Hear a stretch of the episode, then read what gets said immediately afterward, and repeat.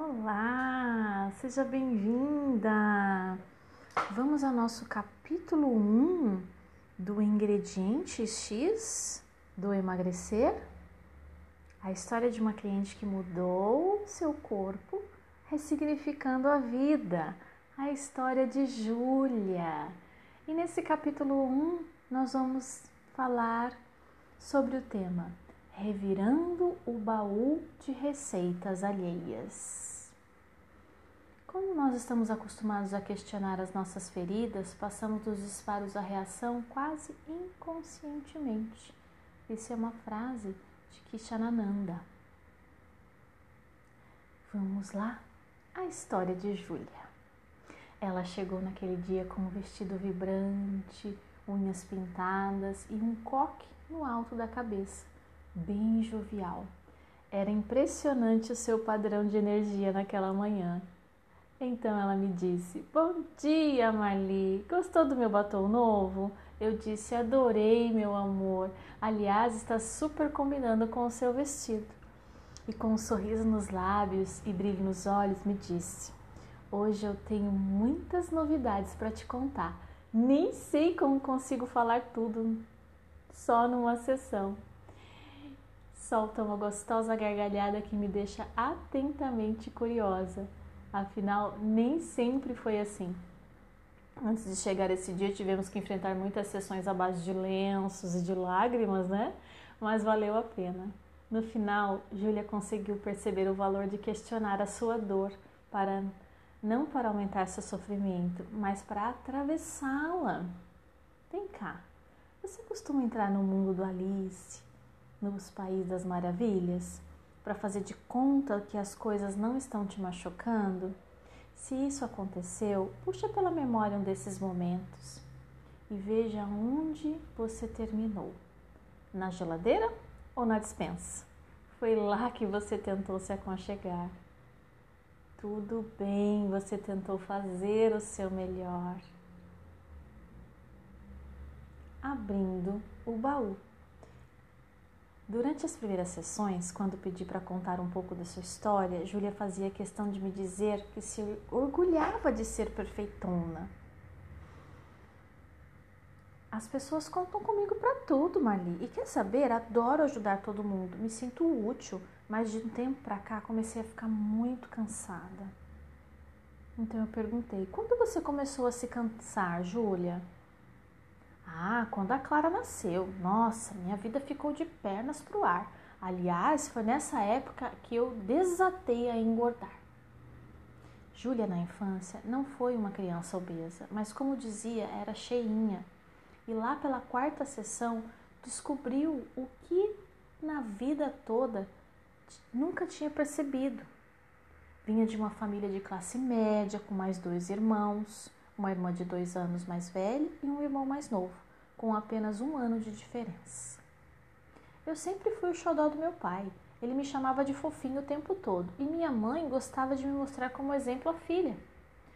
Eu era a que fazia as coisas certas, comia toda a comida do prato, ajudava a lavar a louça e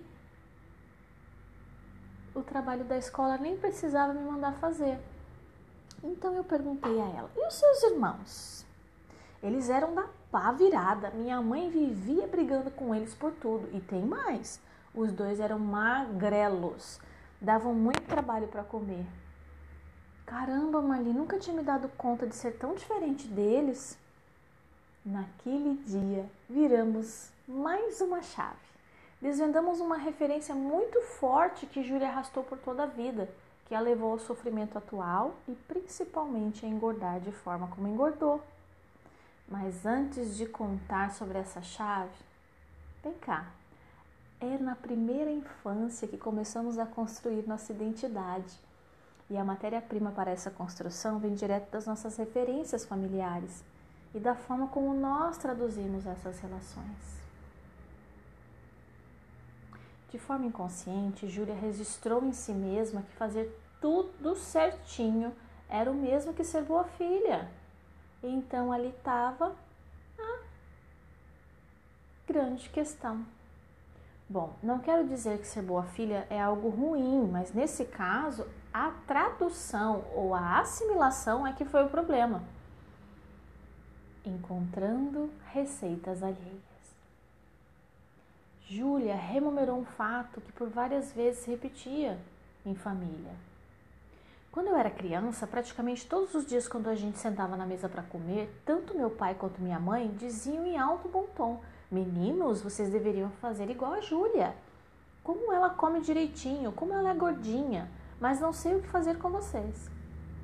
Ela comenta que seus pais sentiam muita tristeza ao ver os seus irmãos magros daquele jeito. Eles tinham medo de que os meus irmãos adoecessem. Diga uma coisa, Júlia, e você? Como ficava nessa história?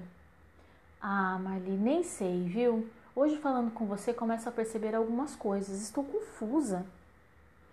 Esse era o sinal de que a transformação estava começando de fato na vida de Júlia. Mas vem cá, você já se sentiu confusa em relação à sua história? Se sim, posso lhe garantir, esse é um momento de virada de chave. E sabe por quê? Porque esse estado é a sua grande chance para revisar a sua história e filtrar essas distorções. Mas nós vamos falar mais sobre isso. Tá confusa? Ótimo! Ótimo! O que está nesse baú? É meu ou é do outro? Arregaçamos as mangas e começamos a montar um quebra-cabeça da história da Júlia e a grande sacada apareceu.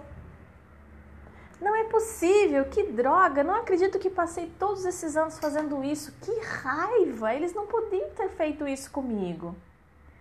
As emoções tomaram conta, conta dela quando o castelo começou a se desmanchar. Carinhosamente eu peguei na mão da Júlia e legitimei a sua raiva. Ela tinha motivos para sentir o que sentiu. Vem cá, Sinta-se fortemente abraçada, porque eu sei que você também está fazendo contato com a sua história. Permita que as suas emoções se expressem e fique tranquila. Assim como acompanhei a Júlia nesse momento tão delicado, eu vou te acompanhar também. Só te peço que respire profundamente para manter o seu autodomínio. Não se deixe escapar. Eu tô aqui, os seus pais não fizeram por mal e ela conseguiu compreender isso. Mas eu fico aqui pensando quantas vezes nós, como pais e mães, agimos de determinadas formas diante de nossas crianças sem nos darmos conta dos efeitos devastadores que nossas palavras e atitudes. Aquela família, ela foi regida por uma crença que afetou a vida da Júlia durante muitos anos. Agora eu entendi tudo, Marli. Eu aprendi a ser exatamente perfeita naquela mesa de jantar da minha família. Eu engoli a ideia de que era especial porque fazia tudo certinho e nesse pacote veio junto aquela maluquice dos meus pais de que comparar meus irmãos comigo. Revirando esse baú, descobrimos que a receita da família era muito clara. Quem come tudo é especial. Portanto, para ser especial é preciso comer tudo sempre. Chave número 3. Crenças familiares marcam a nossa história de forma inconsciente. Aproveitei esse momento da descoberta e lhe perguntei: Ok, Júlia, agora me diga, hoje, olhando para esse baú de receitas, o que você concluiu? Só um momentinho, Marli, eu preciso de um copo d'água. Então ela levantou-se para servir, mas eu sabia que não era sede, era necessidade de movimentar para colocar as ideias no lugar. Júlia estava revirando seu baú e se deparando com as receitas que lhe são alheias. Vem cá, o que na sua vida em família sempre foi um lema, uma marca, uma lei? Pare e pense. Olhe para isso não como uma criança indefesa, mas como uma adulta que é e se pergunte: essa receita é minha? Faz sentido para mim? Sustente sua resposta e permaneça conectada com ela.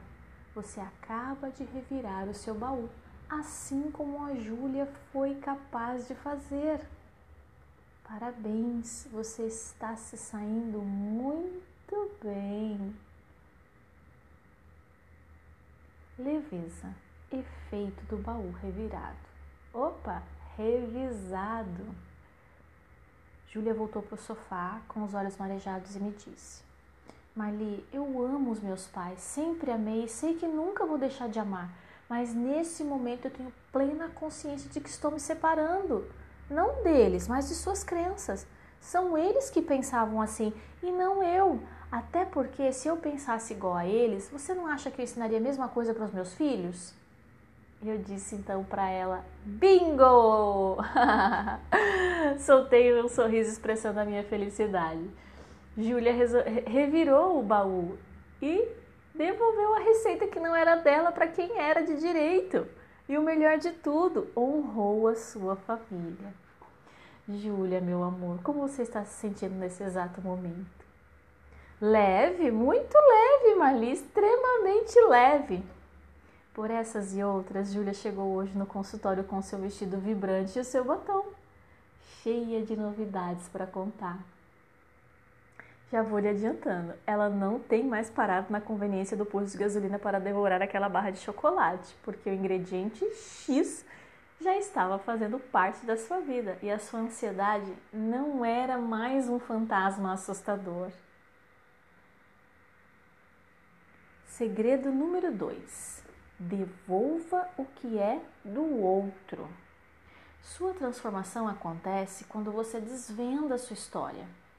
Você visita inadequadamente a geladeira e a dispensa numa tentativa de apagar os efeitos devastadores da sua história, mas ainda assim está tentando fazer o seu melhor. O seu cansaço é o primeiro sinal de que ficar às cegas não é uma solução. Suas referências familiares são matéria-prima da construção de uma primeira identidade. Seu estado confuso é o momento adequado de revisar e filtrar as suas primeiras referências. As crenças familiares marcam também sua história de forma inconsciente. Revisar e filtrar a sua história são os, são os caminhos para devolver o que é do outro e permanecer apenas com o que faz sentido para você.